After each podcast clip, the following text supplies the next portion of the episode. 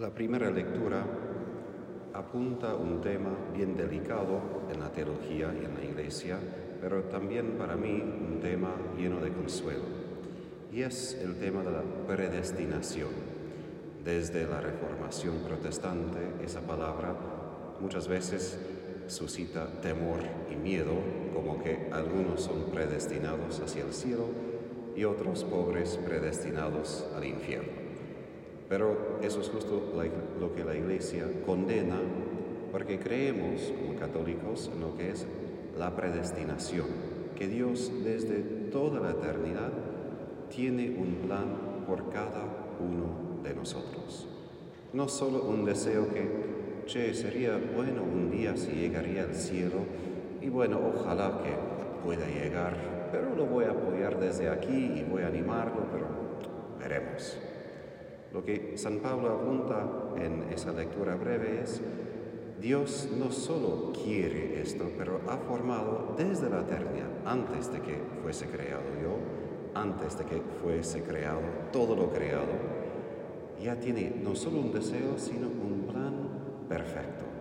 Ahora, para nosotros, cuando nosotros decimos que tenemos planes, a veces Muchas veces nuestros planes fallan porque encontramos otras circunstancias que siempre impiden que se cumpla lo que habíamos imaginado.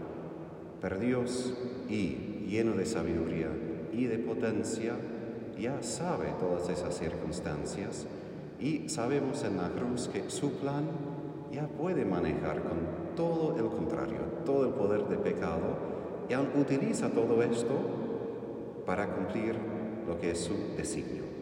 Presto San Pablo puede comenzar diciendo, sabemos que Dios dispone todas las cosas para el bien de los que lo aman, de aquellos que Él llamó según su designio. Si Dios puede usar todos los pecados del mundo en la crucifixión de su Hijo y llevar a través de esto a cabo nuestra redención, y hacer algo que es la obra magnífica de Él, que no puede comprar con cualquier otra cosa, también con mi vida puede manejar las miles, miles de esquivaciones, de errores y culpas que tengo. Y puede todavía llevarme hacia el cielo.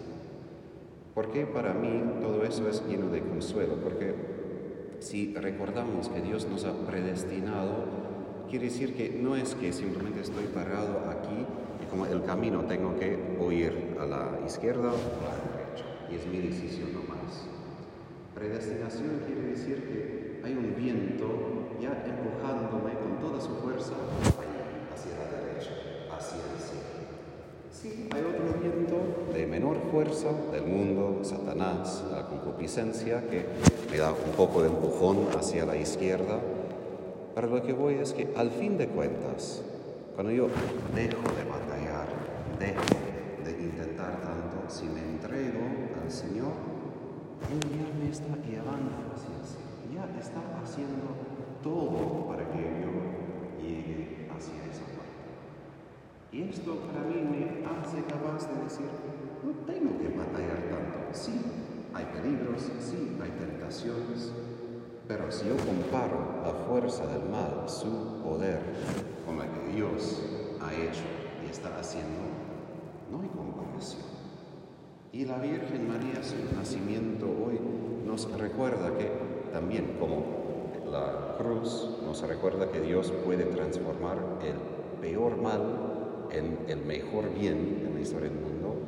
La Virgen María, no leí toda la, la genealogía de Jesús para no tener un evangelio muy largo hoy, pero ese evangelio manifiesta cómo Dios utilizó generaciones de pecadores y a veces pecadores grandes, no estamos, hablando de personas que se equivocaron, pero después se hicieron santos. Personas bien equivocadas. Y Dios utilizó cada generación para llevar a cabo su plan para que la Virgen María naciera de esa raíz. Y esto es su omnipotencia, esa es su sabiduría. A veces al menos en mi vida, tengo algo de un perfeccionismo que todo tiene que ser perfecto para que el fin sea perfecto. Porque según nuestra experiencia humana, si el fundamento no está bien, bueno, no va a salir bien. Pero justo eso, eso es la omnipotencia de Dios. Él puede usar algo muy imperfecto y todavía brota un flor completamente perfecto, como pasó con la Virgen y después con su Hijo Jesús. Nuestra parte es confiar. Confiar no simplemente pasivamente diciendo que sí creo esto y Dios haga lo que quiera, pero es de reconocer qué es su plan y cómo puedo colaborar con ese plan. Esto es todo el asunto de la oración. Es como cada día pasar unos minutos con el jefe, sin imagen nomás, ¿no? que, tiene, que tiene para decir, eso es lo que haremos hoy. Vamos a cumplir con ese proyecto y otro proyecto y esto. No tengo que imaginar yo, bueno, qué tengo que hacer yo hoy, cómo tengo que cumplir, cómo voy a llegar, cómo voy a crecer en la santidad.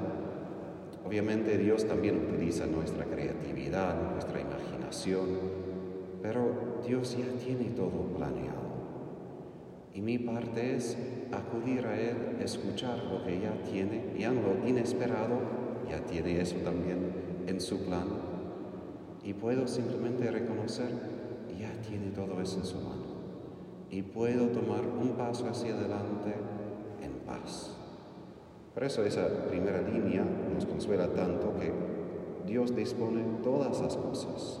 Santo Tomás de Aquino asegura que lo que es caótico para nosotros o al azar, digamos, algo que completamente inesperado, para Dios nunca es, porque lo que es al azar simplemente quiere decir que no habíamos visto la causa, la razón que pasó. Pero Dios ve todo, no hay nada que es simplemente caótico para Él. Todo ya es parte de su plan, aun si no fue parte de mi plan personal, jamás que cosas ocurrieran. Entonces, cuando nosotros vemos este plan, cuando vivimos en este plan, ahí podemos con la Virgen repetir que mi corazón se alegra en el Señor, porque experimentamos paso por paso cómo su salvación nos acompaña. No simplemente que todo va bien, pero hoy lo que la iglesia celebra con la Natividad de la Virgen es, en medio de la oscuridad, ya tenemos un nombre de la Virgen, la estrella matutina. En medio de la oscuridad tenemos un punto de luz, de referencia, que indica, ya viene la salvación. Y aun si no vemos la totalidad, porque en esta vida jamás vemos toda la salvación, al menos podemos vivir en la esperanza de que sí está llegando, sí el Señor está cumpliendo su plan. Y su plan incluye a mí como incluyó a la Virgen para decir que sí, sí, quiero participar y quiero también compartir la gloria de Jesús, la gloria de su amor con la Virgen y los santos en el cielo.